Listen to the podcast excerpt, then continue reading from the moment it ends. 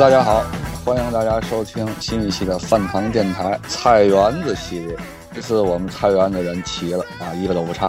我是今天的主播，继续坐在车里给大家录节目的主任。大家好，我是心如死灰的黝黑。大家好，我是在南方回南大雾中的波特。听见他们俩的声音，大伙儿应该知道我们仨还都活着啊。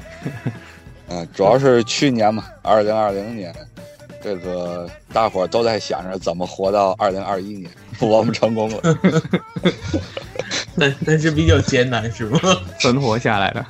活着了。然后我们还非常臭不要脸的，还还玩游戏了，是吧？哎，至少没白活，没白活。嗯，看来大伙儿的生活还是可以的啊。然后今天我们的节目主要就是给大家回顾一下去年我们三个人对这个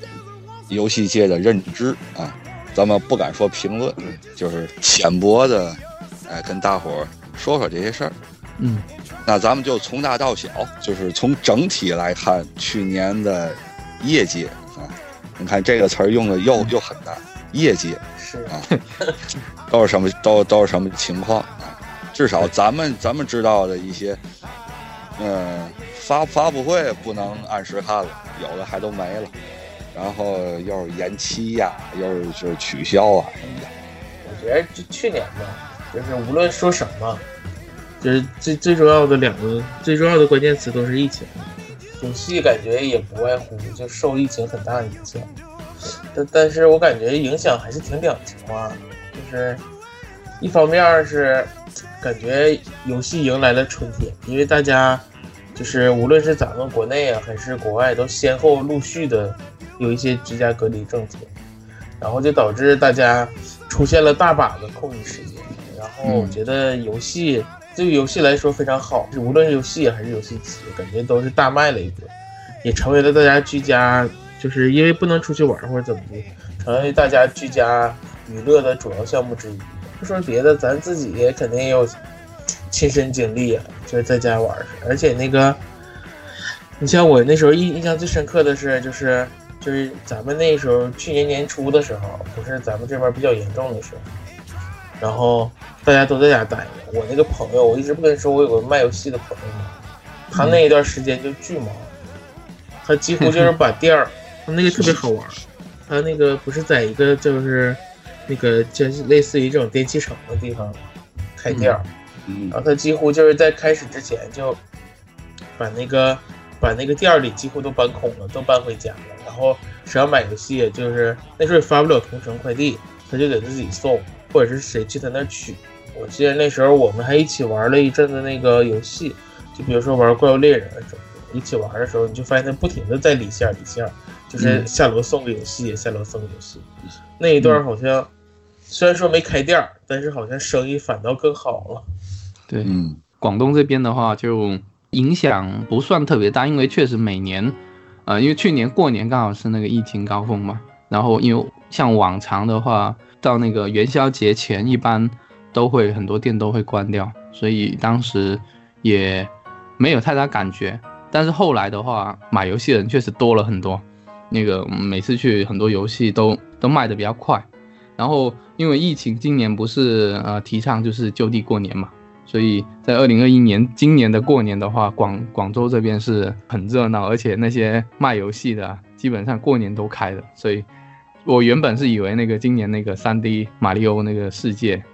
是是要到时候，它刚好是大年初一发售嘛，对，以为说是不是要等到过年后才能玩到，所以今年又一下子都都能玩了。所以虽然在疫疫情下，确实感觉就是游戏的氛围没有减。反而是比以前要热络很多。对，游戏确实是能把大伙儿拴在家里的唯一的娱乐方式，并且不扰民的娱乐方式之之一。去年我感觉就是因为疫情的影响，像波特刚才说说刚才那个游戏，我感觉那个马三 D 不但是游戏特别火，而且今年败于那个可能是疫情的原因或者什么，就是前一阵子我们这边不是比较严吗？然后我还真的以为玩不到，没想到就是快递也都没停。我就等于是这个游戏，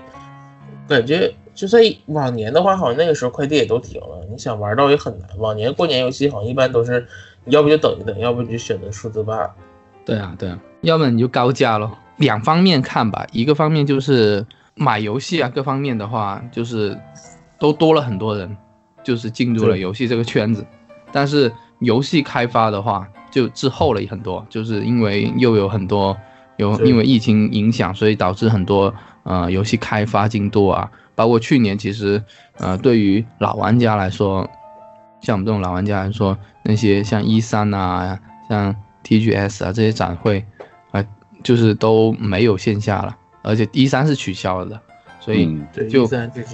对。然后任天堂这边的话，其实直面会也都只有迷你，其他两个厂商 Xbox 跟索尼那边是也是基本上没有什么大作发布，呃，都零零星星的，也有一些不能说完全没有，就是零零星星的。所以去年其实对于游戏业界来说，可能一方面是一个休休整吧，也是影响了一些进度。嗯，本来是可以在去年发售的，今年发售游戏又又因为疫情拖了一年甚至两年的的时间。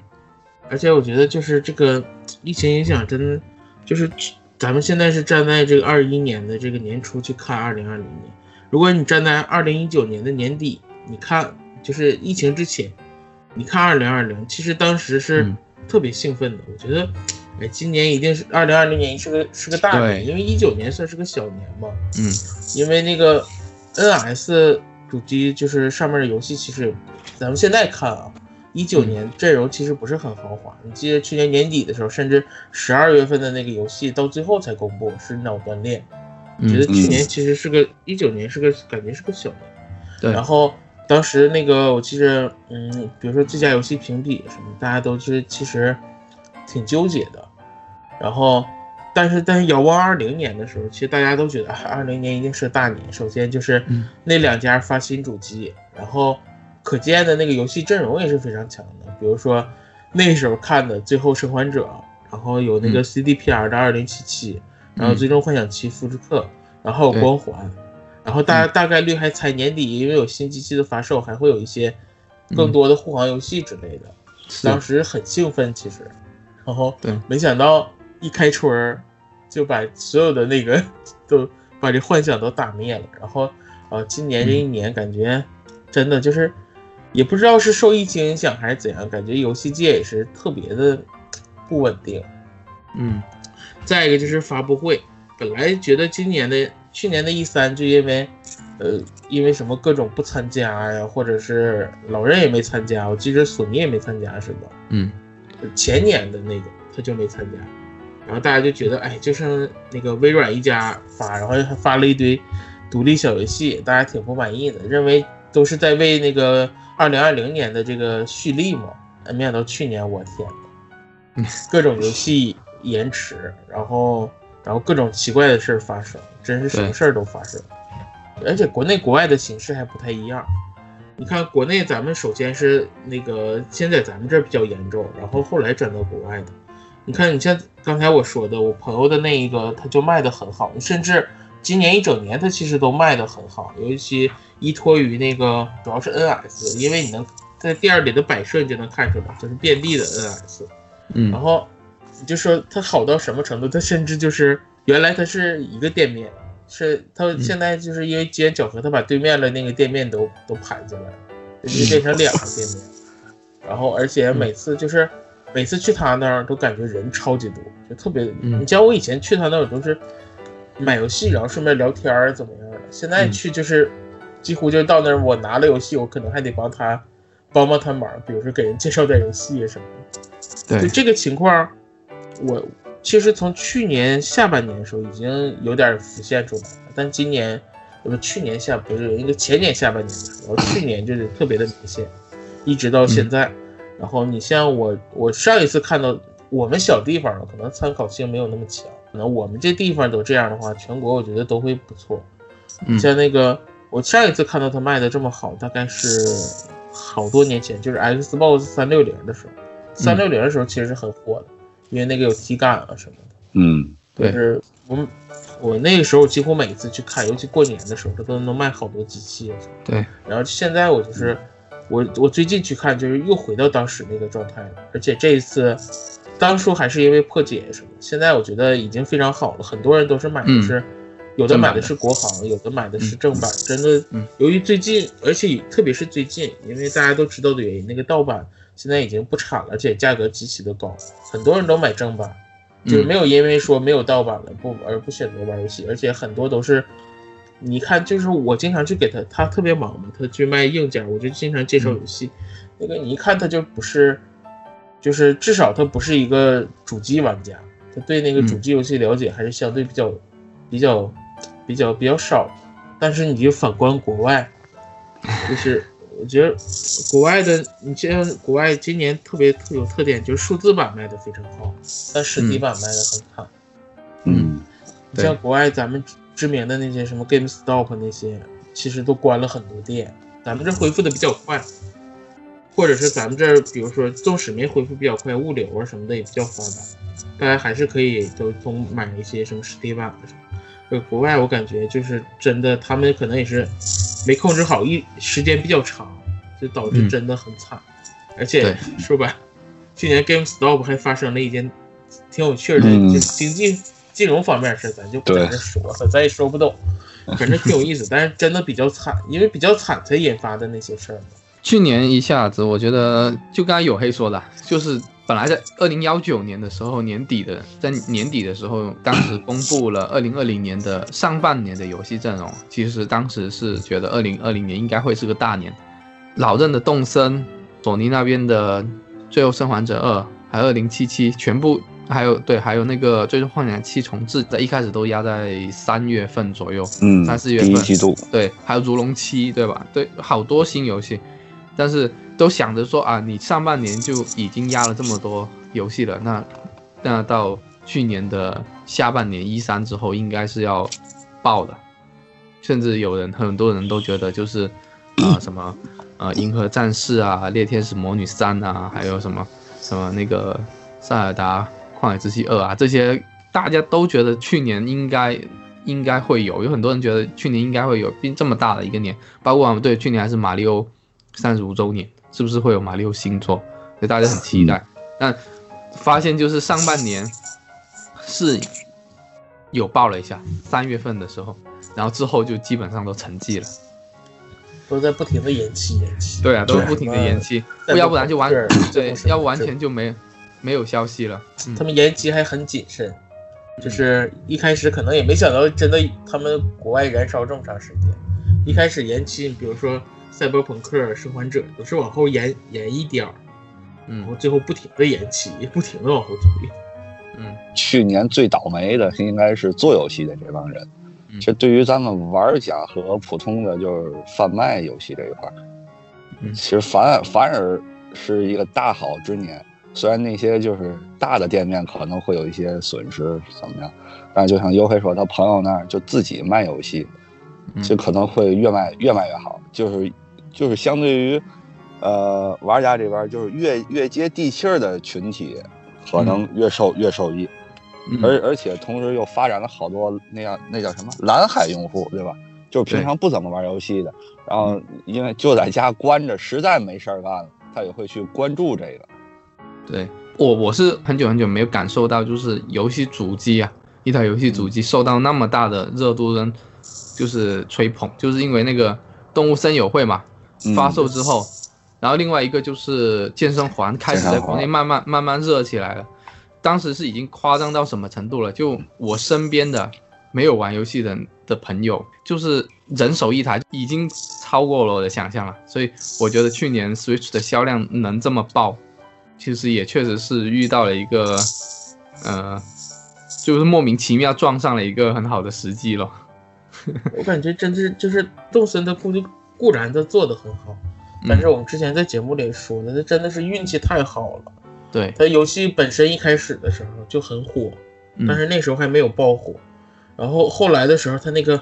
也是拜国内某个特别火的剧，就是那个三十而已的那个。嗯嗯，正好那个剧演到那个里面最出名的那个渣男，就是他是给放烟花的那个。然后正好正好他在演的那一段。然后动森开了那个夏日，正好是夏日烟火季的那一段，嗯，然后你记不记得那个什么悠悠烟花就疯狂的上热搜，然后甚至火到最后，我觉得就是在国内火不火，我觉得热搜虽然说不是一个，不是一个就是权威指标，但至少是一个非常有参考价值的。你记不记得就是，就咱不说动森上了多少次热搜，或者是健身环上了多少次热搜，就是那一段时间里，甚至就是有一次老任更新系统，这么。这么咱们可能都不太在意的事儿都上到热搜，我记着好像是前二十、前十之类的，就热搜的热搜的点太多了。你像大头菜都上了几次热搜了，对，那那些咱就不说，那些都是正常的，就是跟游戏相关的。既然一个系统更新能上热搜，这就相当于你不是一个动森玩家，你就是一个 NS 玩家。而且，就是咱们玩了这么多年的主机游戏，哪见过就是主机游戏被放在如此台面上的，来来。就是如此上台面的进入大众的视野，咱们就是你想象一个游戏，就是咱不说别的，你大概就是五年前你问说什么哪个哪个游戏能上热搜，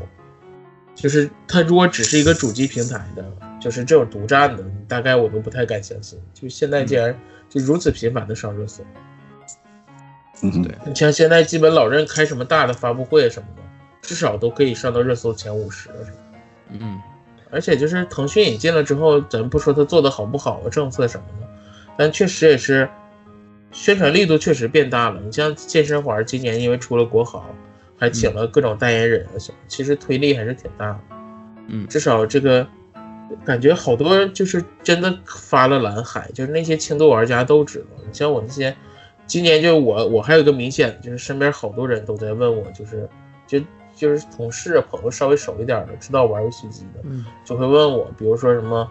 比如说什么要结婚了，就至少得买一个游戏机，呃，至少都会买个 NS，买 PS 四都很少，都会买 NS 什么。感觉今年真的是在国内很火，就大家觉得觉得我出去外面也可以玩，然后在家里放下去也能玩。可能之前 Switch 刚出来的时候啊，没有一个热热点的东西去。去引爆大家吧。然后今年一个是疫情，大家很多人都待在家里，出不去外面，然后呃想总想要搞一点娱乐的东西，新奇娱乐的东西，所以口口相传，一下子就就就提到了游戏机。像 PS 四跟 Xbox 这类型游戏，可能它比较比较那个核心像一点。然后像 Switch 又有一比较多的合家欢的游戏，又有一些比较比较像健身环啊。这种比较乐趣比较大的一些一些一些能够交互性的东西，玩起来像小游戏一样，跟可以跟小孩子玩那种那种游戏，所以引起的关注就比较大。然后再加上就是动森的那一波推力之后，就真的一下子就一发不可收拾了。当时大家记不记得二手售价都去到三千多了？对，涨钱了。对啊，都已经都已经跟我们当年买二零幺六年当时买买买首发的那个价格差不多了。对，对啊。而且去年 NS 真的是不不单是在国内，在全全球都爆了。对啊，就我我我家里的几个几个就就是亲戚都买了大概六台那个动森的限定机，每台都价格都四千的。其实大家并不在意那几千块钱买一个游戏机，那只是说以前好像没有这种没有这种习惯，那现在买了之后就慢慢慢慢会有一些习惯去玩一下，就是各种各样的一些像什么鬼屋啊什么。什么纸片马里欧啊，像，然后还有什么什么，就是各种对 party 啊，对 party 啊，还有那个什么五十一合集啊，就是类似这种，就是慢慢慢慢的就会开始去玩这种，就会觉得哎，电视游戏机原来是这样子，又又会有一个新的一个认识。不得不说，去年 NS 在全球的销量真的非常夸张，嗯，就是谁也没想到它能爆火成这样，因为。对，年初的时候，年初的时候应该是，我觉得可能是受咱们国内，就是这个疫情的影响，就是导致全那时候记得那时候一波全球的范围内的 NS 缺货，就几乎我感觉快赶上首发了。我记得那时候甚至日本都停产了，就停停售了一周，我记得是停售，就那一周不发，一周还是两周，就是不发货了。就我记得那时候店面都是，我记得日本那时候天天都在发什么。我记得有个很逗的新闻，说什么一家什么十多口，每天每周都去那个游戏店儿，那个抽那个购买权，就 抽那个抽抽买嘛。他们日本都抽买，说全家都去排队，就为了增加那个抽奖几率。那一阵子国内涨得也很明显，然后国外也各种缺货，后来慢慢好了之后，感觉就是国内控制住了，可能产线大部分都在国内，然后他们就是，然后销量就疯狂的暴涨。我记着每一季度都是说，哎，就是又是最好的一个季度，甚至卖到就是有一季度第三季度吧，甚至是就是 N I 就是任天堂所有的游戏主机就是最好的一个季度。我记得那时候看发售表，看那个他们那个做那个排行，最好的一季度就是 N S 那那一季度。然后你看剩下底下那几个都是什么？当年最火的 DS 那个季度那季 度，就相当于那个月真是爆炸了。就是，而且我觉得间接导致就是 NS Pro 今年没出来。对，那老主机卖的好，我就没有必要这么快。你记不记得去年大概就是年底和年初的时候，就疯狂，就像有点像现在这个趋势，疯狂的爆就是 NS Pro 的消息，就几乎就是啊，马上要发售了那那种感觉。就是各种大报纸，就日本的大报纸、美国的大报纸都开始报，然后最后，嗯，老任就说，老任去年初，而且在去年年底的时候，老任还说了，说关于新主机我们没什么要说的，然后大家就感觉啊，老任一说不说这件事，大概就真的要出，然后后来没想到真的就是没出来，就各种爆火，然后到现在又开始疯狂的传消息，但是你看这个，我是觉得这个 NS 这个销量啊。大家还是谨慎期待这个 Pro，吧我感觉大概率还是会等，嗯，真没有下滑的。那今年不停，每次我看，每次就是看财报的时候，除了第一个季度，都是第二季度、第三个季度，老人都不断的在修整他那个全年销量，都不断的在往上提。对，我觉得今年可能不一定能达到去年那种那种那个热度了，但是太难了，因为去年那个太夸张，那个有点有点太过。夸张点对，但今年我估计销量也不会差到哪里去。嗯，哦，肯定这个余热还是我我感觉是余热是够的。对对，所以说就我觉得 Pro 就算要出，我我个人认为就算要出，可能也大概在，就是如果今年财年内能出，也大概在明年的那个一季度吧，就是所谓的最后一个季度。我觉得可能到时候搭配塞尔达之类的。嗯，是。现在感觉就是布局的很多。压了很多，嗯嗯，大作没出，搞不好真的是想放到明年一起跟新主机一起推出，就至少像我感觉第二年左右那时候，就是能做到每个月都有一款第一方的，不管是大作呀还是中等级别的作品，至少每个月有一款。那天我们不是在盘嘛，如果 Switch Pro 的话能够搭载《旷野之息二》，搭载新的马里奥 3D，然后银河战士。然后再加一个斯巴拉通三，然后再加一个再加一个猎天使魔女三，然后如果有的话，Monolith 的星座也应该有了，一度的星座应该也有了。嗯，就这个阵容就基本上已经超越了 Switch 首年当时的的阵容了。啊，对，嗯，这一下子我觉得销量就就又又很大保障了一下了，嗯，提振了信心。嗯。行，对于这个，呃，分析去年业绩的问题，变成了对任天堂的吹捧啊。然后咱们咱们去年一家独大。对。然后咱们接下来环节就是来说说去年最牛逼的几个那个非老任的大大作啊，给给给给大伙儿改改口味。嗯嗯。那个咱们先来请黝黑同志。啊，让他把把说说他最喜欢的《最后生还者二》啊，啊，嗯，是最喜欢，盘都摆了，喜欢到盘都摆了。啊，你说说，就你就说说为什么掰掰盘吧？啊，以后再掰之前你你告我一声，我把我把地址告诉你，你给我你给我寄过来，我给你掰。怎么，你就是职业选手是吗？掰的特别顺滑。不是，我飞得也远是吗？不是，我先存着。想歪再歪。嗯，刚才就说任天堂去年，就其实刚才的论调是有点，就是咱们说一九年的时候特别期待二零二零年，说二零二零年就是异彩纷呈，特别异业大年。其实说的不只是当时咱们是没法预测说 NS 去年能卖到那么好，而且就是说是大年，也不只是说任天堂的阵容好，而是。去年觉得去年年底的时候，就是一九年年底的时候，我就跟就是看完 TJ 的时候，我就跟他们说说今年这 TJ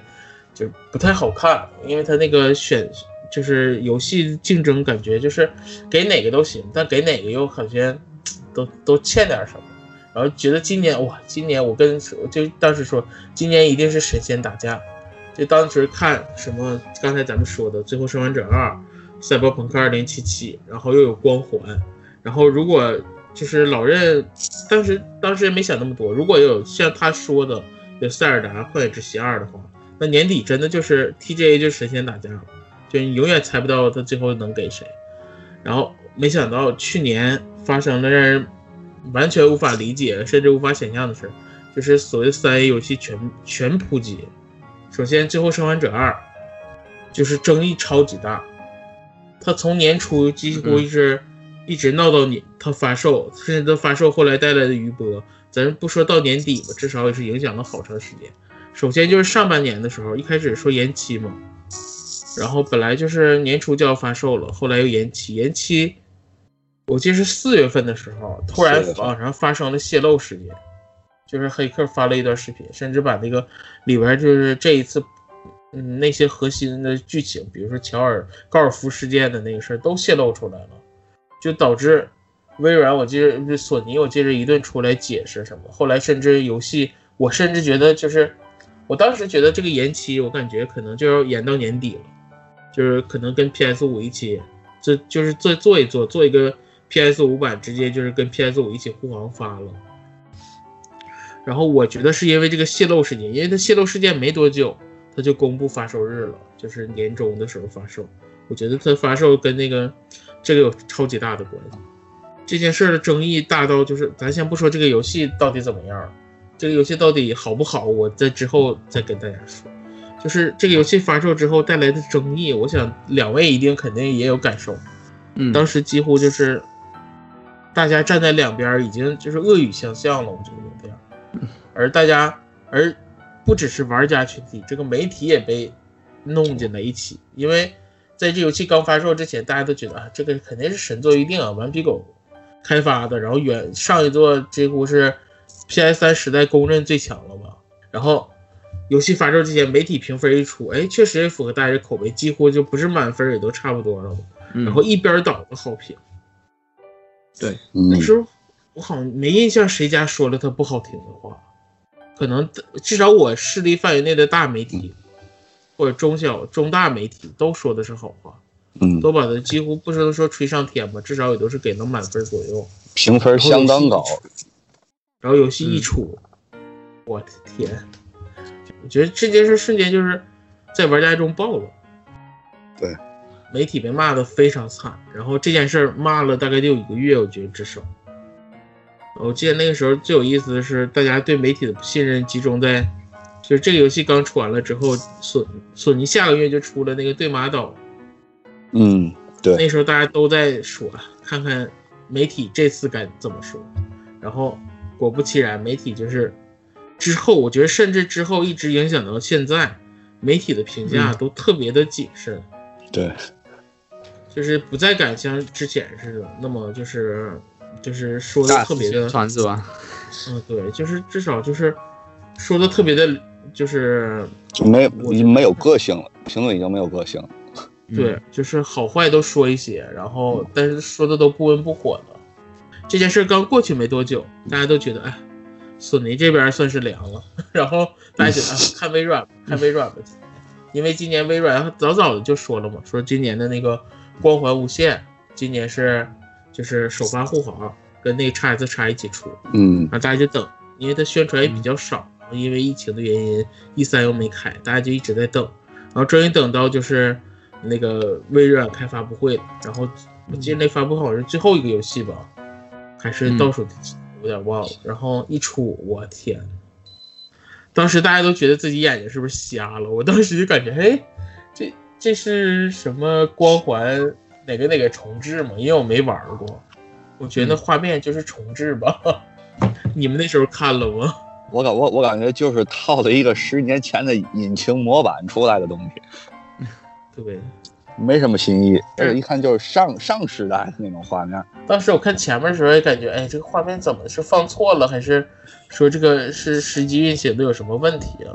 然然后等到最后的时候，记着那个有一个那是 BOSS 还是什么，因为我没玩过系列，我也不知道。那个 BOSS 穿那个建模，我就感觉瞬间就回到 PS 三或者是 Xbox 三六零那个时代了。我瞬间觉得，哎，这这是什么情况？我当时也就真的感觉这个是个高清复刻，就是那个画面都是简陋的，但只是高清化了而已。然后后来那个出了之后，大家就真的又是骂声一片，就说这个画面怎么能做成那样？而且那时候大家，我觉得。大家其实心里还是有一点期待，说啊，这个是这个这个是放错了，或者是放的是 Xbox One 运行的问题，或者是早期的开发画面啊什么的。没想到后来微软就站出来说啊，这个游戏延期了，竟然是真的。当时大家都猜是不是可能得有反反向操作呀？先给你放一个这个，但是觉得当时觉得又不可能是反向操作，因为。你今年本来宣传的机会就少，你放在一个这么重要的时间，你不可能做一个这种操作。然后后来没想到就真的无限延期，就整个把首发期都错过了。嗯，现在说是好像是今年发售，但是当时感觉我天，然后就等等等等到就是赛博朋克不停的延期，然后等到年底终于发售了。二零七七出之前宣传的那么好，就把大家的那个感觉那个预那个那个。就期待值已经几乎拉满了，他做的那么多细节什么的，然后没想到一出，我天！其实游戏数字还不错，就是没想到给 bug 还有它很多没有完成的东西，口碑直接一下子就崩了。PS 四下，Xbox 好像没下架吧？下架了也下架了，只能玩实体版。CDPR 就站出来说可以退钱啊什么。对对对，就没想到情况会恶化成这样子。呃，有 bug 其实很正常。但是没想到，就是二零七七的 bug 是比较严重的 bug，就是已经不能算 bug 了，就是完成度已经是受到了怀疑了。我记得之前他的制作人说，他们 CDPR 是压了所有的宝在这个游戏上，所以打磨的这么粗糙推出来，不愿意再去延期，估计受到资本的压力也是很大。嗯，对，怎么说有点可惜。不过这个东西两面看吧，就是他今年。如果持续更新，把一些以前没有做好的东西全部都修回来的话，还是可以的。我觉得接下来就是玩家信心的问题，恢复玩家信心的问题。玩家信心这一块的话，只要通过稳步的，然后持续不要放弃的，把这个游戏慢慢完善，包括把后面的 DLC 做好，这口碑还是可以救回来的。以 CDPR 的作风来说，我觉得是可以做到的。当时发售之后，就有点让我想起。呃，早几年 PS 四上有一个无人升空，大家记不记得？嗯，对，当时当时也是，对，当时也是被捧得很高，拉得很高，就是在在一三上也是被拉得很高，发售之后也是直接跌下谷底，然后也是这几年不断不断完善，然后分数慢慢慢慢，现在都成为业界标杆了。所以，呃，玩家还是有耐心的，就是嗯，你一开始做的不好，但是你。还是要花很多时间去弥补这个东西的。那我相信就是，呃，CDPR 他现在的想法也是这样子的，所以对这个游戏本身还是有信心的。不过就是如果大家想现在玩的话，就不太建议了。虽然它已经更新了两个版本，比之前好很多，现在好像一点二了，但是玩起来体验还不能算特别好。嗯嗯，反正最后生还者就是让。媒体不得不拿手自己捂住自己的嘴，《赛博朋克2077》就是不得不让 CDPR 做出给大伙退钱的，嗯，这种这种姿态，然后《光环无限》没了，这就是这三款三 A 在去年的表现。反正咱们也希望今年他们能有点改观吧。最后《生还者二》肯定是没戏了。然后 CDPR 就看它优化吧。以巫师三发售和运营的这些年来看，咱还是给点信心吧。然后光环的话，是不是最最近微软也没有也没有什么心力放在游戏上，让特斯拉给抻？嗯，对，嗯，希望希望今年能好吧。对，那像去年，其实我还两个游戏可以说一说的，另外一个就是那个。如龙七，呃，我记得是在二零幺九年愚人节，当时不是公布了一个用回合制来打如龙七嘛？大家真以为是玩笑，后来推出来之后真的是回合制，RPG，对，我对这个系列其实本身是比较感兴趣的，比较喜欢这一类就是日本极道的这这一类话题，而且如龙它玩起来其实有大段大段的剧情默片，然后就像看一部一部那个极道电影一样，我觉得挺爽的。所以如龙七这次改了新的模式之后，我其实是很好奇的，而且一开始出来之后，我看了很多媒体评价还是挺高的。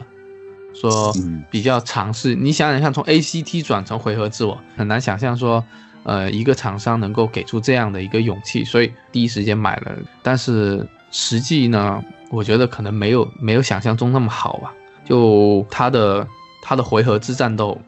我觉得不是应该让人称道的，因为对如龙这种爽快型的，就是极道的这种打斗的游戏，其实原来的那种即时战斗。好像更符合他的风格，而回合制它其实是偏策略型的，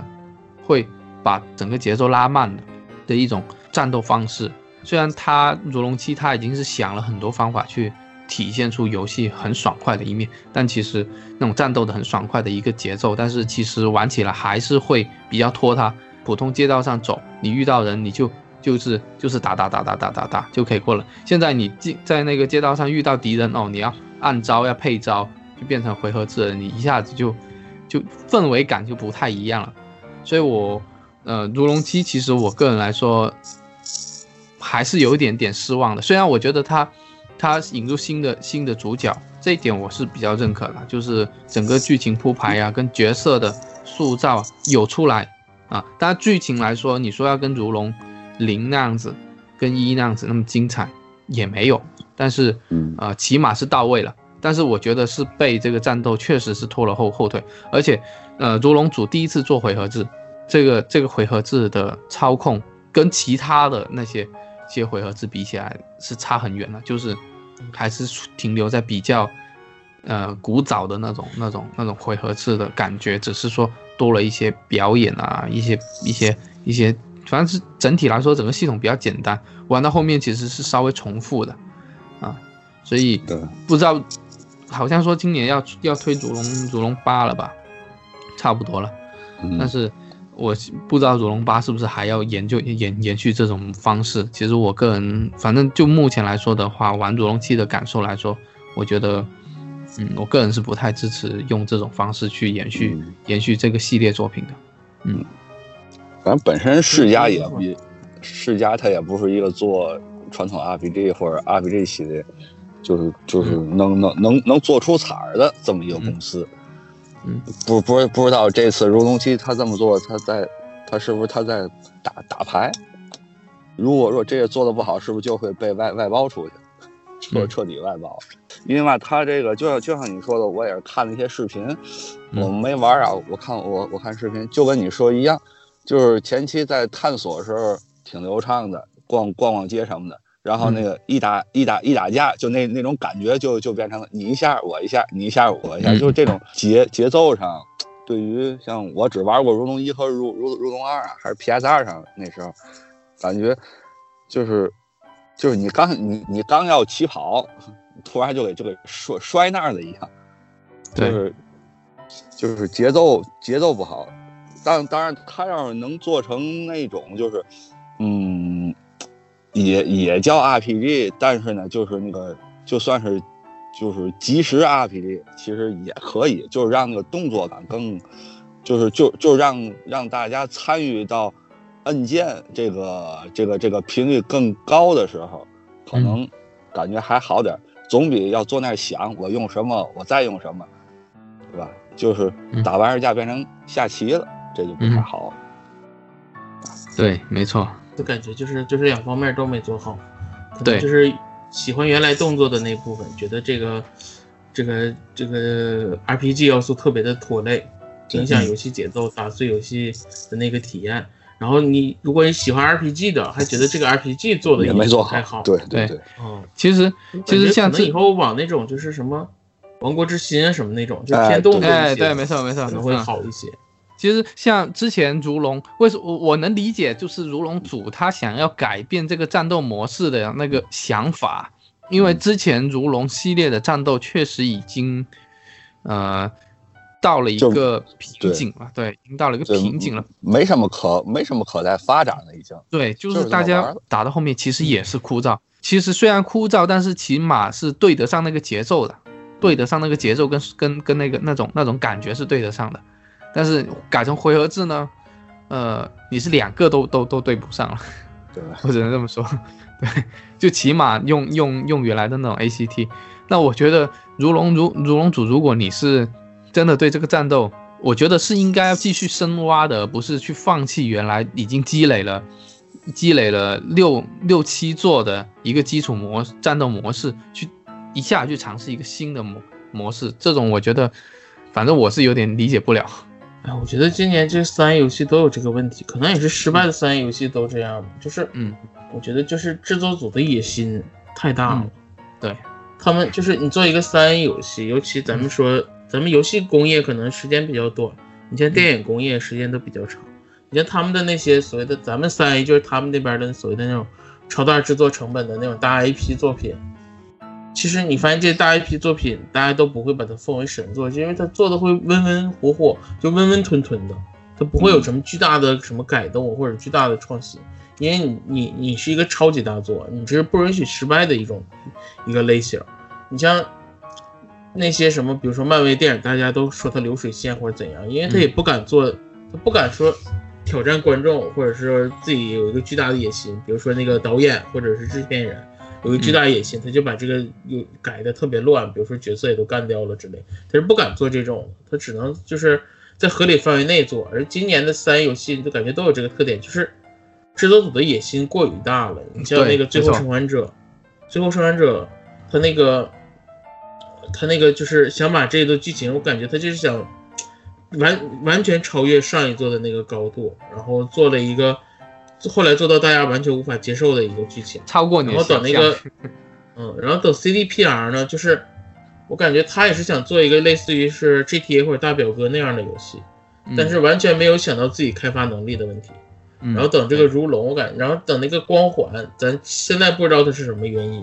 但是我讲，就是既然三四三，它也不是第一次做光环，而且它之前做的光环四和五是吧？我记得没错的话，嗯，其实也是不错的。大家也虽然说有人说什么流程有点短或者什么，但至少在那个游戏本身，无论是画面啊或者是什么的系统之类，大家也都没有什么怨言，就是做的还是不错的。这次为什么能做成这样？虽然说咱不知道原因吧，但是一定肯定。也是出现了什么巨大的问题，就是这种三 A 游戏，大家为什么会期待，或者是大家，你像那个顽皮狗啊，你像这个 CDPR 的，大大家都是几乎是闭着眼睛买，对这些制作组超级有信心。你就像波特刚才说的，是吧？就纵使是这两座，大家都认为他做的，咱不能说做的特别不好，至少是争议很大，大家对这个组还是有一定的信心的。就是对这个组让咱们这个这个牌子是让咱们信得过的。但没想到，就是因为他们，就我觉得应该是野心的问题和能力的问题，最后做成这样，让大家特别的失望。嗯嗯，没错。而且这种，我觉得可能是现在根据三 A 游戏开发成本也越来越高了，我觉得现在就是几乎是经不住失败的。对他们那个工作组的那些资金啊，就是投资人的信心，如果被打击了之后。要再重新重新建信心的话，他的那个再下来做，他的资金就会受到很大的限制了。而且我觉得今年就是三 A 游戏集体出问题这件事，其实不单是对他们组有影响，对整个业界，其实我觉得对每一方面都是有影响。嗯，你比如说，首先玩家，你再出游戏，其实就谨更谨慎的期待。然后你像这些制作组，可能以后就不敢这种大刀阔斧的干。你以后谁还敢就是？像咱不说别的，可顽皮狗这种，你根本就不敢这么改。大家都做一些会做一些中规中矩的行动，然后等那个制作公司，你像索尼什么这些投资人所谓的，也不敢说几乎是你像这种最后生还者这种，我感觉它制作几乎是无上，就成本是无上限的。你看它那个宣传力度和什么，甚至你的那个制作时间都是给你超级长的一段。以后还能不能这样，我都打一个问号。你像这次光环又翻车，微软那么有钱，肯定是给足了的。但你最后做成这样，它的打击不单是这个游戏的损失，是整个。你像索尼那边，大家对索尼的第一方之后就会谨慎期待，然后微软这个影响就更大了，直接导致微软 x S x 首发护航没有游戏。嗯，然后等 CDPR 那个又退款又什么样的，其实影响都特别大。就不单是这一款游戏的失败，我感觉接下来的影响都会非常大。而且你像 CDPR，咱们说完 Pico，大家对这个制作组的信心就在下降中。就现在来说，肯定还是信得过的，但是你如果你再下一座再有什么问题的话，那就不知道了。嗯，像另外一个当初很出名的组，就是那个 BoyWare 那公司，那个组嗯自从被微软收购之后，做了一个仙女座，对然，后嗯，做仙女座的时候，大家就已经骂得很惨了。后来大家也还好，当圣歌出的时候，大家也都超级期待。嗯虽然说你那宣传画面确实很帅，但你这个组的影响力也在嘛。但是这两座之后，我觉得大家对他的作品不能说谨慎期待了，已经都是说，哎，看看再说吧，至少都看看再说。对这组的信心完全就没有了。你这个，嗯所以说这样这么出名的制作组，你要不要冒太大的风险去做？我现在是打问号的。虽然说你你想有突破什么的是对的，但是你掌握这么大的资源，你做如此冒险的行为，我还是打一个问号。我觉得，我觉得至少应该比慎重一些，不能像说所谓的放飞自我什么这种。我觉得嗯今年大概都是这个问题，都是制作人就是有特别强大的野心，然后导致放飞自我。好，咱们一开始把这个情绪很高涨，然后然后聊到非任天堂家族的时候，这个情绪马上就低落下来了。然后咱啊，然后咱们聊的就是去年，呃，说说就是最喜欢游戏吧。我先说吧，因为去年我就通了一款、一款游戏啊，就是还不是去年发发售的，就是 PS 的漫威蜘蛛侠。嗯嗯，我简单我我简单说说，就是就是他哪一点让我感觉非常高高兴，我能坚持，因为我去年那个因为有孩子，所以玩游戏时间非常少。嗯，然后，啊我我我为什么能耐着性子把这款游戏给给玩？其实其实只有一点，就是它让我真正的体会到了，就是这个蜘蛛蜘蛛侠它该有的样子。嗯就是我就可以随意的在城市街道里面来回飞，来回嗯来回荡，来回浪，啊，然后看谁不顺眼就揍一下，因为那个那个那个那个它里面的细节非常多，可打的兵也非常多，但但是这个游戏也也有一点不好，之前之前咱们也讨论说了，这个支线任务可玩性和支线任务的重复率太高了，就是为了收集而收而收集，为了白金而白金，感觉这个做的稍微差点，但是主线故事还是非常非常好玩的。因为我玩游戏的时间一般是孩子睡了，然后媳妇儿也睡了，我自己在楼下玩，然后呢嗯玩基本这这就在十一点左右了，然后玩的时候还爱喝点酒，然后然后我看着大大屏幕，他在那儿游荡，我这酒劲儿一上来，我这俩眼也也在那晃，然后 特别有特别有有有助于睡眠，而而且而且我发现喝了酒之后，这个就是在打敌人的时候，我发现我的手手手速相当快，嗯好像感回好像觉特别好。对，好像回到了年轻时代，手速麒麟臂。然后那个就是当就是没喝酒时候玩的时候，就感感觉就是，呃，打打的时候的丰富程度和和画面表现还是很好的。但是啊，就还是那句话，重复性太高了，就是和敌人战斗这过程反而影响我对这个游戏的好感。我就是喜欢不停的在城市里浪。对，浪我就觉得做的就是不好的一点就是，你去打玩那个收集要素的体验，都不如你在这些城市里瞎转悠的体验。对对对，逛逛逛逛街，忒儿对楼上看看看看景，我看这太好了。你就在城市中，就是用蛛丝荡来荡去的那个，呃，那种速度感的，或者是那种就是就是你成为蜘蛛侠的那种感觉，完全比他那些支线任务来的吸引人的多。你就是真的没有，你就算你玩那游戏，你在那门，你你随便转在城市里转一圈，转半个小时，我都挺开心。但是你让我收集，你大概两分钟我就想把这游戏关了。对，我他那个我记得支，线任务太无聊了，就是什么，要不就是打火人，要不就是找个东西。嗯真的，而且是找东西就是真的是去找东西。大家也知道，就是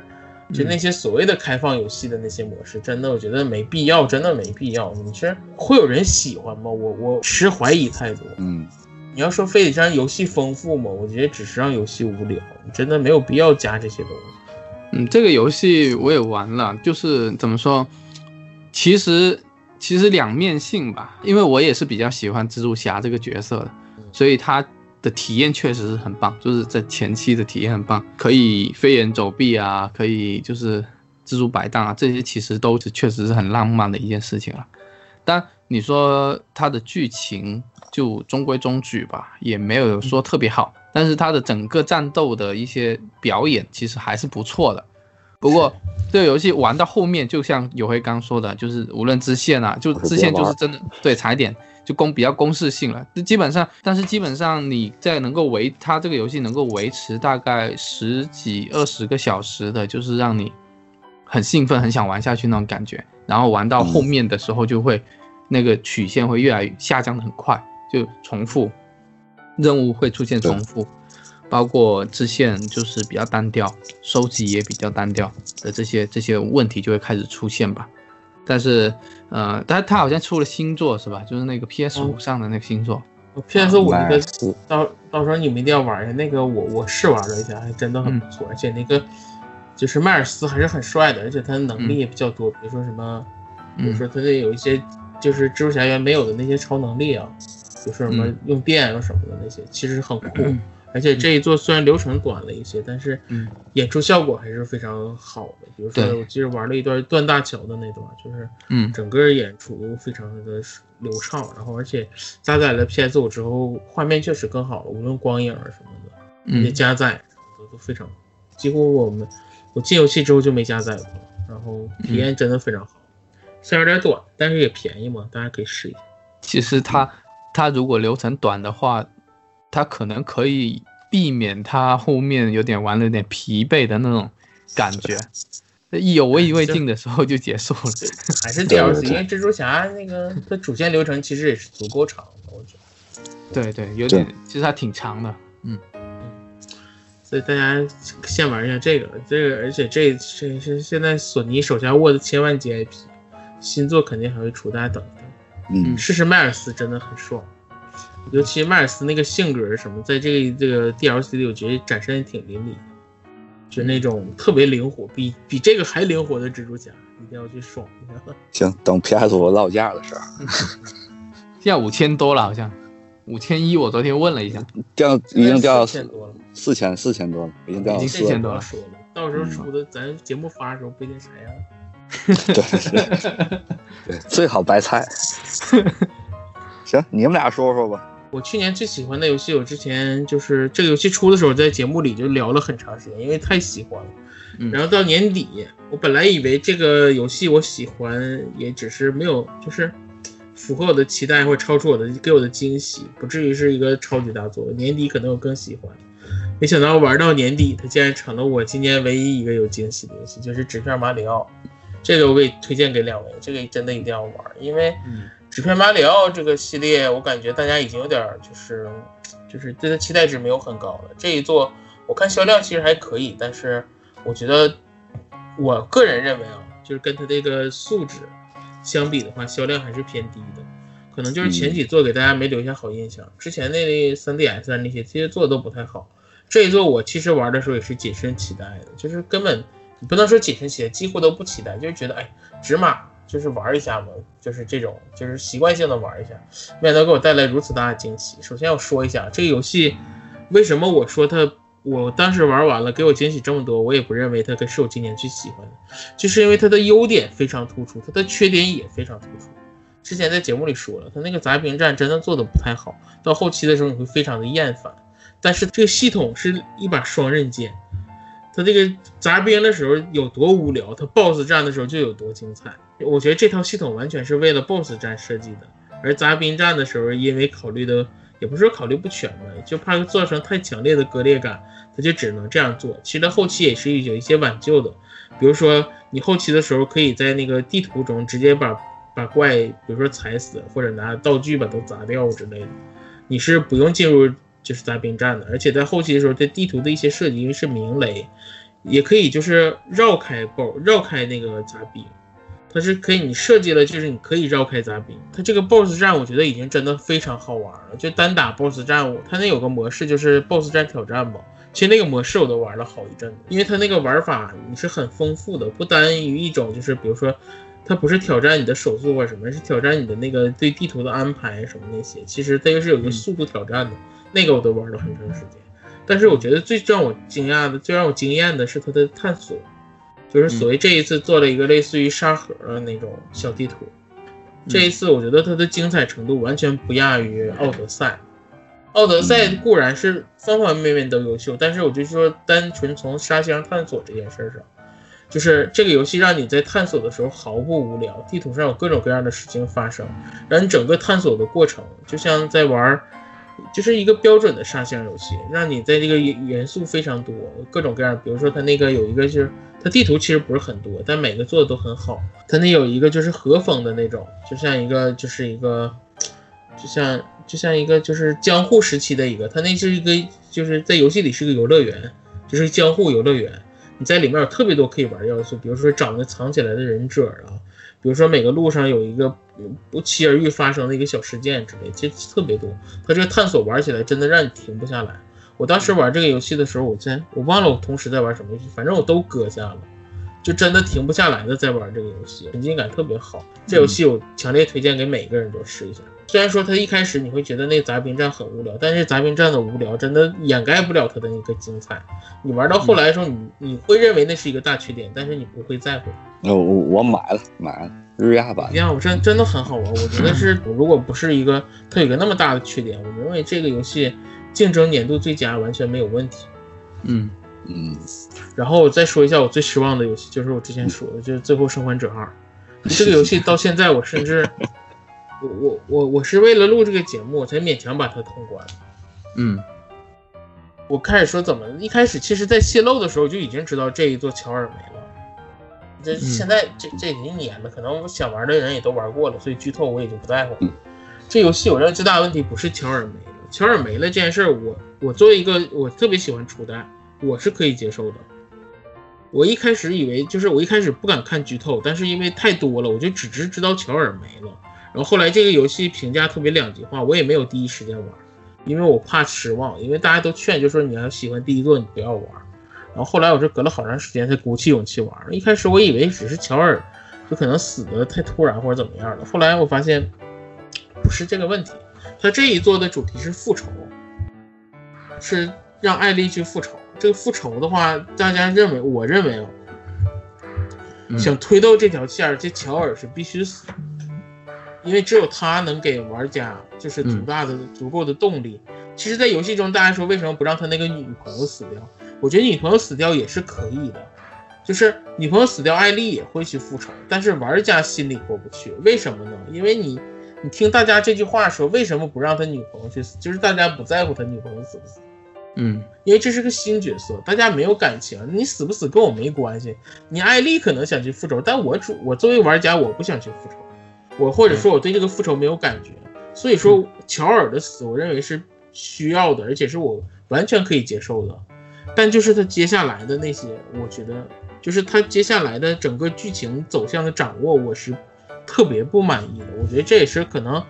一些老玩家，就是像我这种喜欢初代的人，对这个游戏不满意。首先我说，像大家说的，这个游戏无论是画面呢，这个战斗系统，我觉得做的都没有问题。我觉得最大的问题就是。反而是它最大的那个优点。它第一座为什么大家那么喜欢？是因为它画面精美吗？什么的？有一部分这个原因，但是最好的是它整个故事给你的代入感和故讲故事的那个节奏，嗯，整个把你带进去，让你体验到那个末世的那个残酷，然后对这个主角，其实大家最后玩到最最后都带入了他主角这个所谓的父女情的这个感觉，没错，都是带进去的，嗯嗯。然后这一座我觉得完全他这个剧情就做的非常的不好。顽皮狗，我大家都明白他想写一个什么故事。顽皮狗也知道大家会怎么认为，就是顽皮狗难道不知道那个艾比把那个乔尔打死之后，大家对那个那个爱比多恨嘛？就大家对他的口诛笔伐，就代表他至少这一点他做成功了。嗯，大家对那个主角、那个角色是恨的，但是他想体现的题材是什么呢？是也是想体现那种就是以就末日环境下的残酷，而每一个不同的阵营的人，他只是他做这件事儿不是因为他坏，只是因为他的立场不一样而已。嗯，他想表现的这件事儿，他明白，玩家也明白，我们心里也知道，但最玩到最后我还是不爽的原因就是他做的不好。你像他把乔尔杀了之后。大家已经怒火中烧了，我其实当时真的超级生气，就是那个生气。虽然说你能理你你能理解他为什么这么做，但是他那种做法还是让你特别生气，而且几乎是都有那种，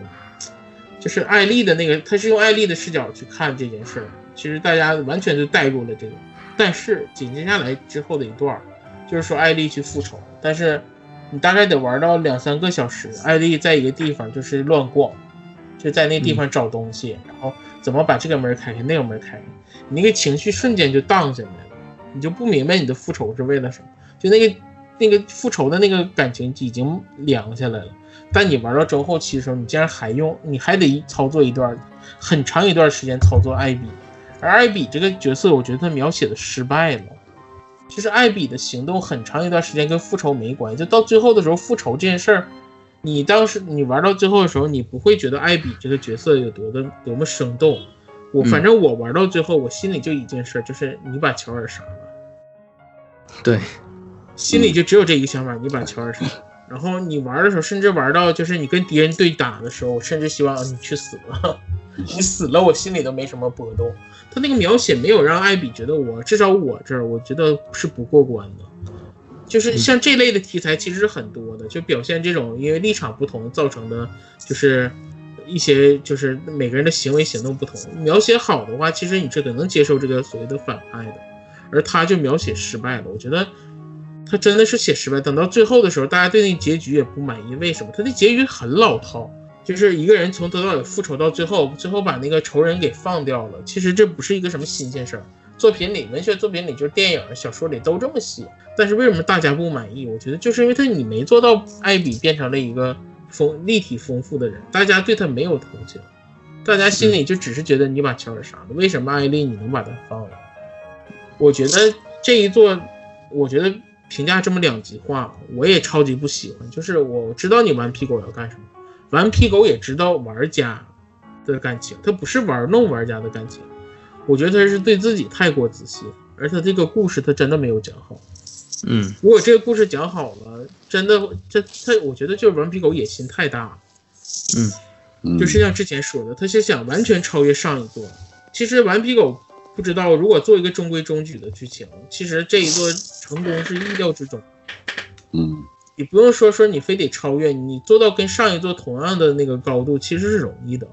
因为你想想，你系统做的也好，这次画面也没有问题，你只要把剧情做的稍微中规中矩是没有问题的。但是你他就是想突破自己，但没想到最后没做好，反而挑战了玩家的底线。嗯，是，我是非常非常不满意。我我一直在在那个愤怒的情绪里，然后你到最后让我游山玩水的感觉，已经就是。那两个就是他跟他的女朋友在那游游荡荡的，然后也没有什么精彩剧。而且这一次我真的，我觉得顽皮狗他是用了，这其实是用心的。你玩到后来，你发现艾丽的章节其实是不好玩的，就有这个问题。艾丽的章节就是没有什么紧张刺激的情节，就是一非常舒缓的在那找东西，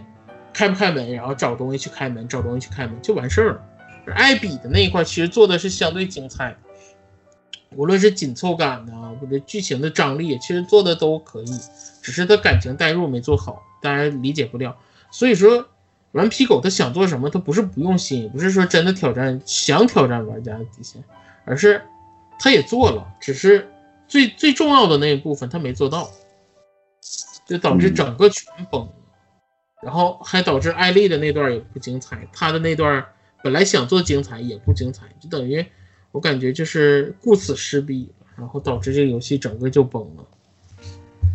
对，反正我是真的，哎，作为是那么喜欢上一代的这个，我真是，我这次对顽皮狗真是太失望了。你就像我玩神海系列的时候，其实玩到神海四的时候，其实是是审美疲劳了的。但是至少你玩完了，你还是觉得他那神海四说白了就是中规中矩。它无论是游戏剧情什么的，你。我觉得用中规中矩可能有点过分了。确实是一个非常出色的游戏，但是就没有那种就是，就像这一座这么大的突破和野心。我玩完了，其实是很满意的，就是虽然说没有说惊艳，但是我至少是非常满意的作为系列作品。而这一个就是真的就是让我玩完了非常的不爽，就是一个，因为你越喜欢的游戏，你对它要求越高，你一个做成一个这样的游戏，我觉得太失败了这一代，而且是。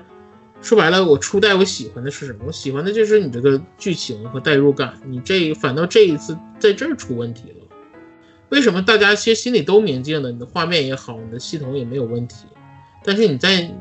至少啊，我觉得是像我这样喜欢上一座喜欢的是剧情或代入感这方面的人，我觉得这座是超级失望。嗯，那些的优点是继承过来的，或者是。你能做好，我我我本来就做好的，嗯，对，本来就是底子是好的，然后你在你最我最期待的地方你做不好了，我觉得超级失望，真的这个我今年玩了，我我真是咬着牙玩完。其实就是对于人物的刻画跟那些情绪的调动，本来《最后生还者一》这一块是它的一个亮点来的，到了二代都没想到这一块居然成为了它的一个最大的问题点。这个是出乎大家想象的，嗯，对，就没办法。唉，就它这个表现，无论是销量还是什么，我真的觉得这系列可能真的未来前景很很堪忧。呃，我也先说我去年最失望的游戏吧。呃，我去去年最失望的游戏应该是《绝体绝命四 Plus》，可能很多人没有玩过这一款，我自己是很期待很期待，因为一个是我玩过前面的作品。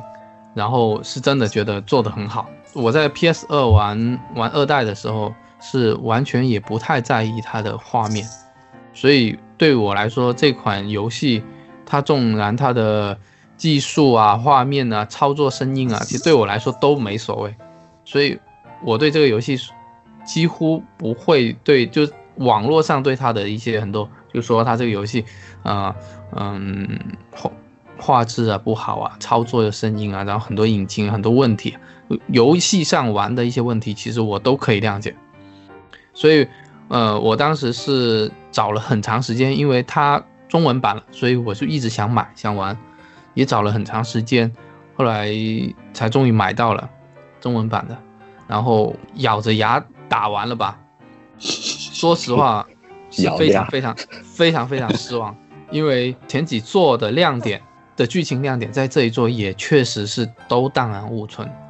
只剩下了很线性式、很敷衍式的。就我感觉就是被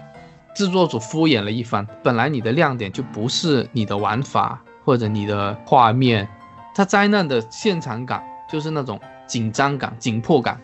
完全没有，让我感觉就是在一个一个一个地震完的地方中漫步那种感觉。我当时在玩玩二代的时候，二代的时候是水灾。我感觉就是被逼着往前走，然后你能感觉到危险，能感觉到那个那种那种那种天灾人祸之后的那种逃生的那种恐惧，那种压力，但是在这一座里面是完全体会不到这种，就是一个场景到下一个场景，再到下一个场景，然后就算是有一些灾难冲击过来，也是非常非常轻的，让你感觉不到任何情绪上的波动的，就是哦冲一下我就过了。像之前我就说那个《绝体绝命二》，你要背着伤员，然后要走独木桥，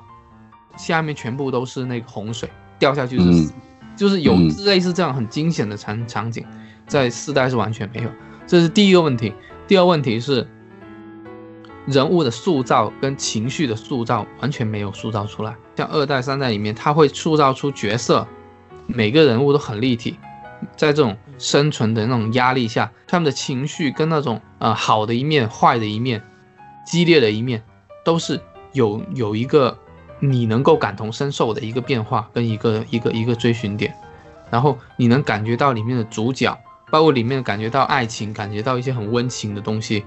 啊，感觉到一些一些责任担当的东西，这些在在四代也都是完全体会不到，就好像一部记流水账一样的，就这样很平淡的就结束了。像二代的话，它最精彩的部分就是通过几个生活在同一个城市里面的的角色，去立很立体的去展现出这个灾难下的不同人、不同处境，的一个生活环境，而且他还埋了一条暗线，就是有一个有个人被冤枉了，就是被冤枉之后，别人一直在追杀他，然后比很简单，就是比方说你玩了玩了 A 线里面，然后就会有警察过来跑过来问你啊，你会看到大屏幕上说在通缉某某某某某人，然后警察就过来问你，你有没有看到他？然后这时候你就看到旁边有一个有一个人躲在那里。这时候你就要告诉，你可以选择说跟警察说，哦，那个人躲在那里，要不然你就跟他说，哦，那个人跑远了，就把他把警察支开。然后你这个选择会直接影响到你玩 B 线，因为 B 线你是玩这个躲的这个人，嗯，如果你 A 线选了指这个人，你玩 B 线的时候，那个警察就会追过来，你的你的 B 线的剧情就不一样了，发展就不一样了。如果躲开了，如果你 A 线的时候把那个警察支开，你 B 线的那个人你就有了别的选择了。就是它多条线之间，它是环环相扣的，不是不是独立存在的。你玩这条线，你跟另外一条线是有交集的。比方说，你这个地方爆炸了，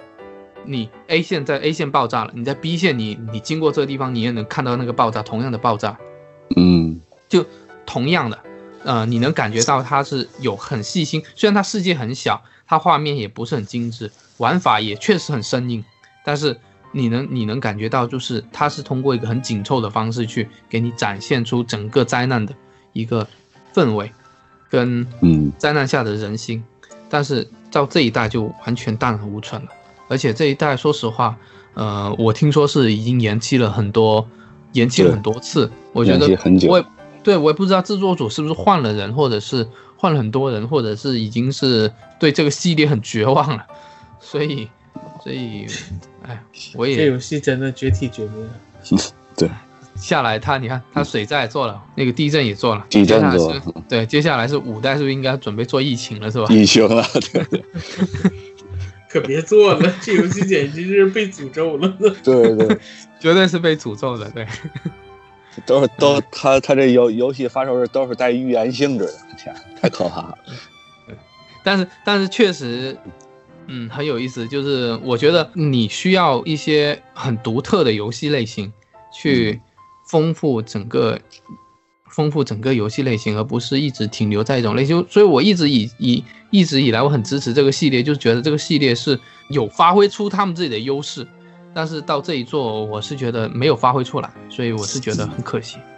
说说你你最喜欢的游游戏，呃，我最。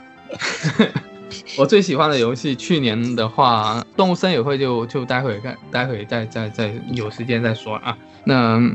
我去年玩了，也让我最惊喜的游戏，应该是就《十三疾病防卫圈》这个游戏。其实对于我来说，已经期待了很长时间了，因为我个人个人对于香草色的游戏是比较喜欢的。这一次他们居然挑战了我个人又非常喜欢的文字类游戏，所以就是喜欢加喜欢，就是等于必买。所以当时他们不是出了一个序章吗？序章单独销售，只有八个小时的那种，卖两百多块钱。那当时我就买了。对，盒子还挺好看，就是卖盒子，我觉得 还送了一张原声的 CD。我当时玩了之后的感觉就是觉得不知道在讲什么，就只觉得很炫酷，因为它只展现了那个前期铺垫的剧情，前八个小时全部人物走一遍，第一第一节的剧情，所以当时觉得。看不懂，不知道在干嘛，但氛围不错，画面不错，啊，而且有机甲，但是机甲没展现出来，啊，嗯，啊，所以玩的我就有点意兴阑珊吧。但是今年，呃，大不是今年了，就是之后公布的，就是啊，有机甲战斗啊什么之后，就让我很期待这个游戏，所以我也是首发就买了这个游戏，而且买的是限定版，当时就玩了之后没有让我失望。这个游戏的的剧情吧，我觉得很聪明，它。真的就是把整个科幻界经典的要素都在这部游戏里面做了一个展现。就你在这个游戏，你如果是科幻迷的话，你在这个游戏玩下来，你就会看到很多科部科幻小说、科幻电影的影子，你会觉得很有趣。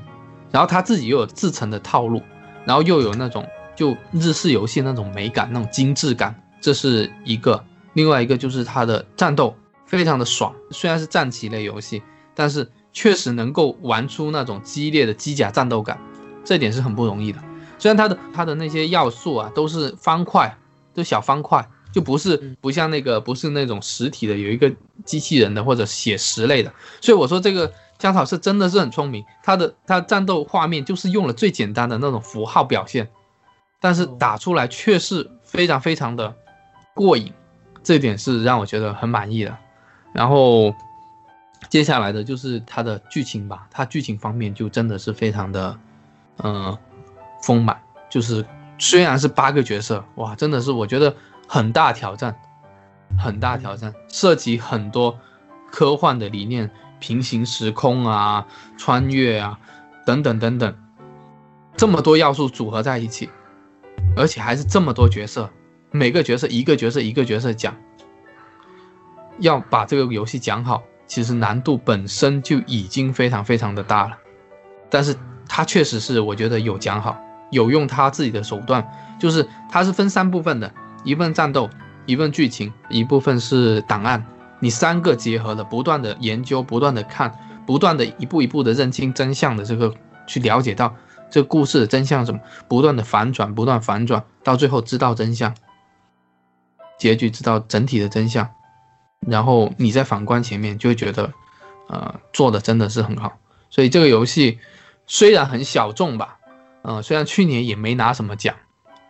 但是。我觉得这个游戏在我心目中啊，应该算是这几年比较敢于突破的一个，也是具有里程碑式的一个游戏。我觉得是值得大家去尝试的。这游戏我也买了，我就是因为之前太贵了，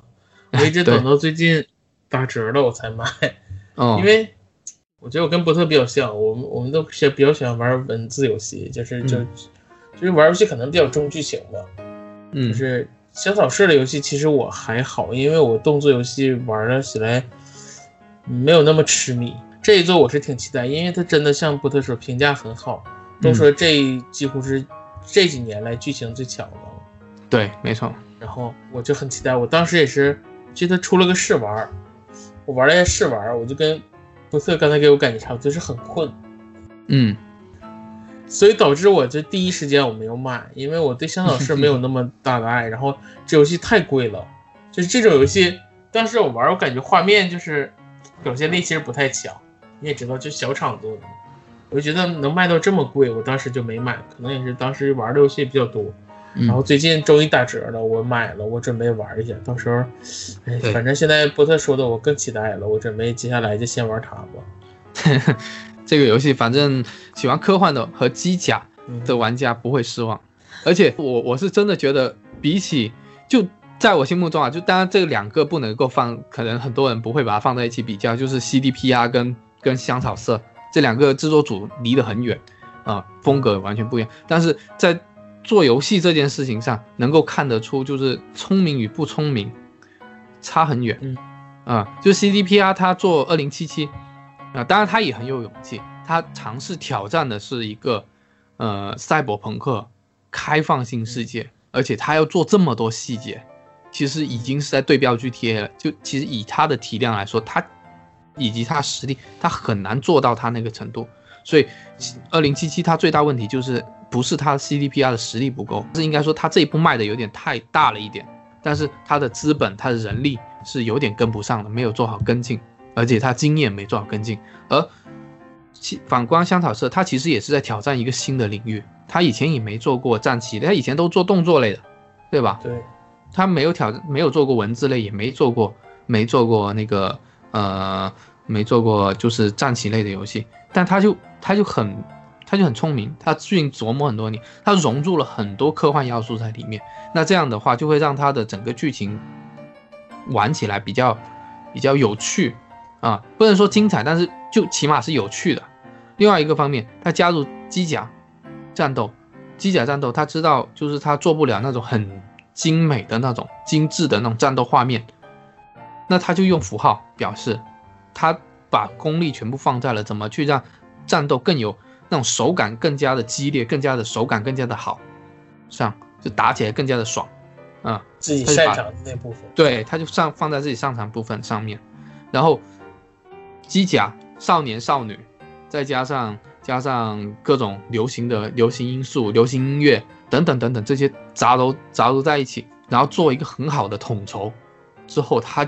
虽然说它不一定是一个神作级的作品，但它是确实是一个就是非常精彩的作品。我觉得也是，就是一个制作组，我觉得就是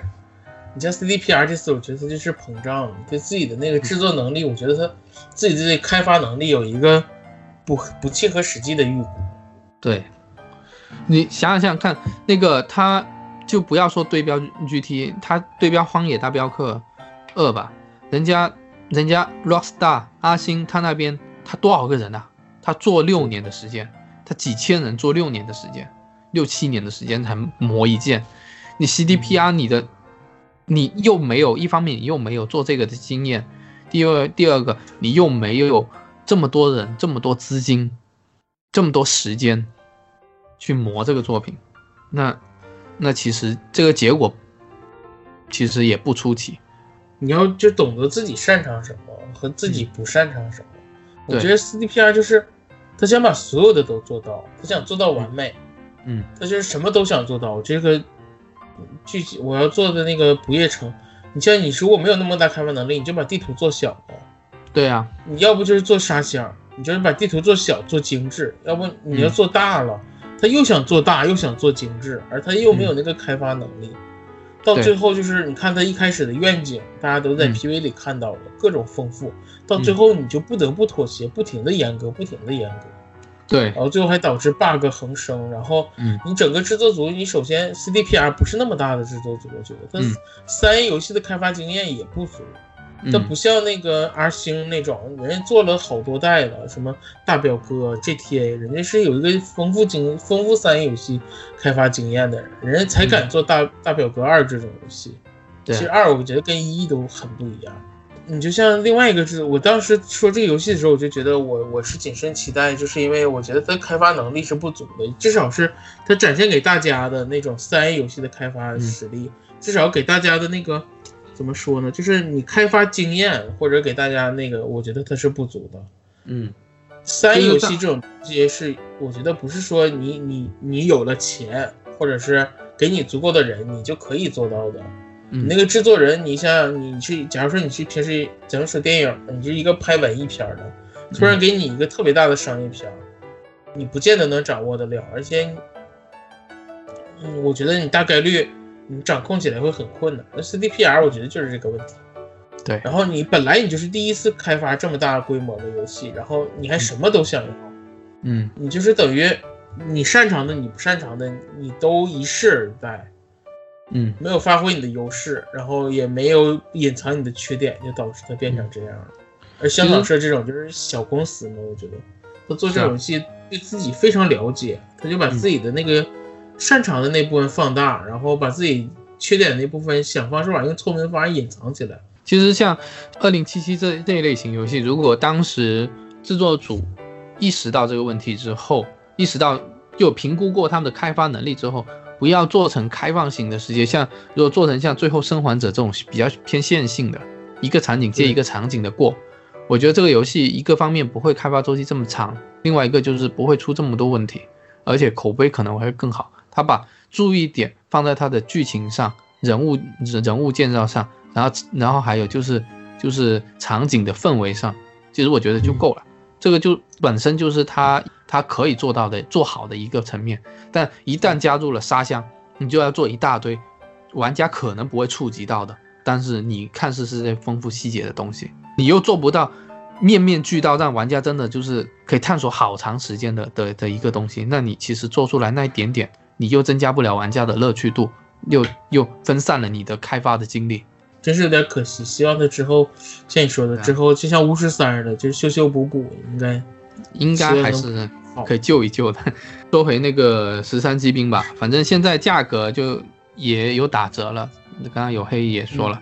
嗯，大家如果对文字类游戏，对我推荐给吧，喜喜欢文字类游戏必玩，喜欢机甲的可以玩一玩。喜欢科幻类的游戏也是必玩，其他类型的玩家如果喜欢香草社的游戏，我相信的玩家应该肯定也都玩过了，就推荐给这几类型的玩家吧。嗯，哎，这游戏咱就说这些吧。去年生活上呢，你们有什么？嗯，去年，哎，我说一个吧，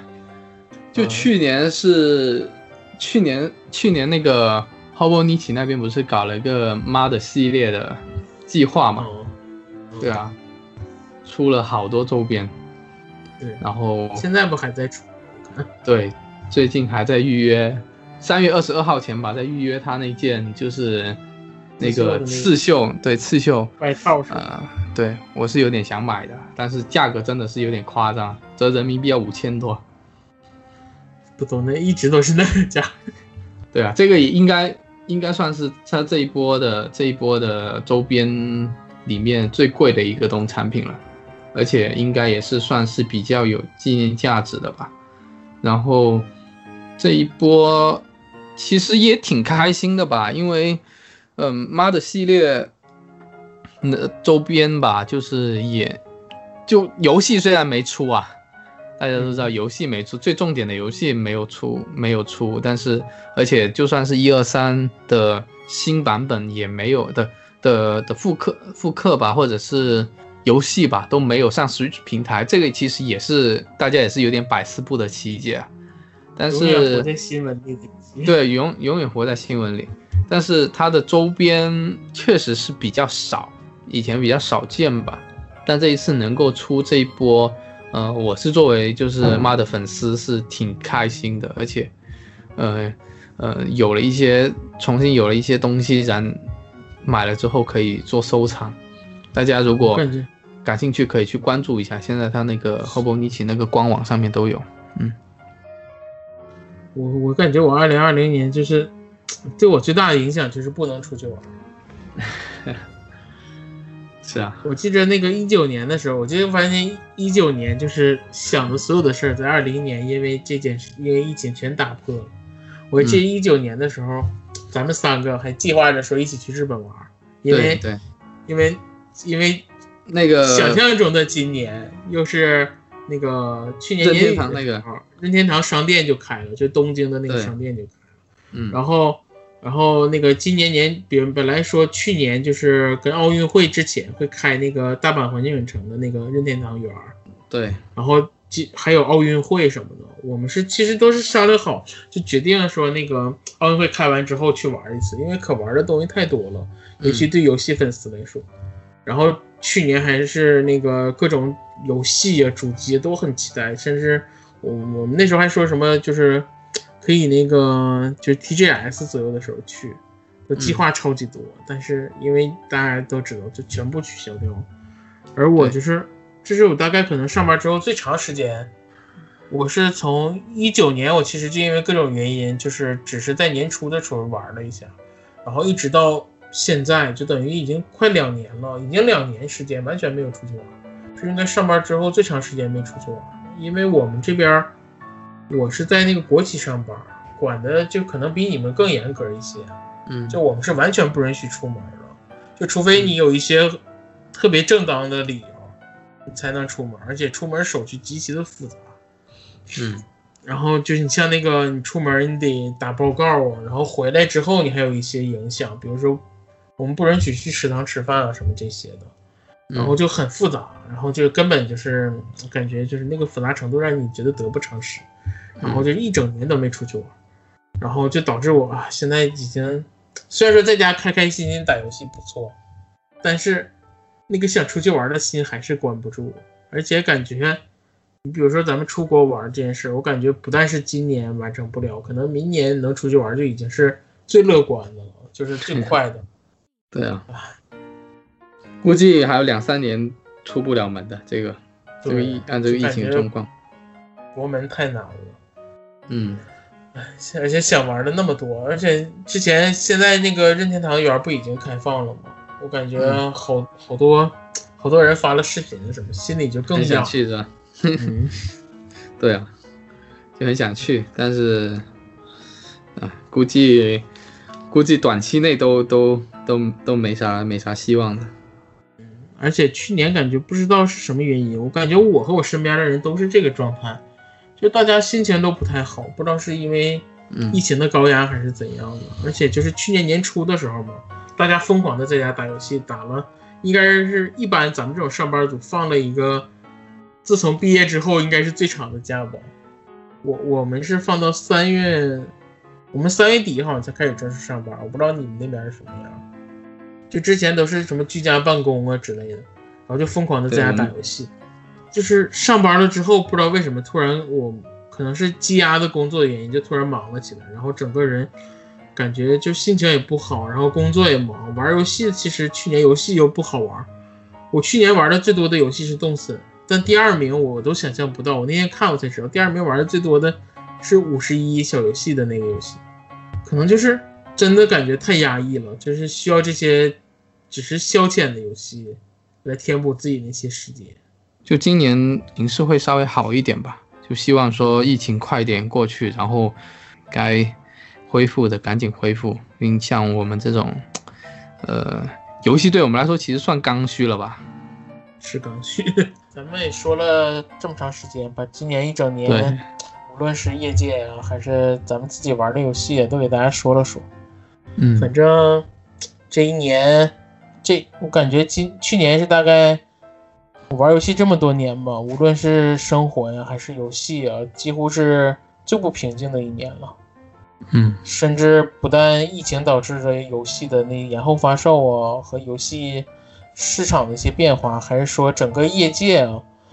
凑巧或者不凑巧，都是感觉风水不好的一年吧。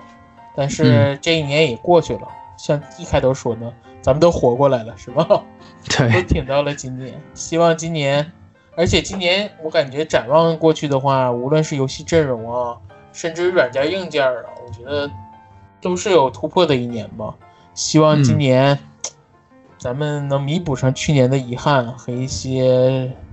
把那些不好的心情啊都处理掉，对，迎接新的一年。希望今年是一个大年吧。应该是会一个大年。现在看公布的消息以及。呃，出来一些东一些信一些信息来看，应该今年还是有很多不错的游戏会出来。嗯，至少是过渡的一年吧。希望业界也该触底反弹了，是不是？嗯，对。然后，然后去年我们菜园子也没有录那么多节目，希望今年，嗯，努力努力给大家带来更多新节目吧。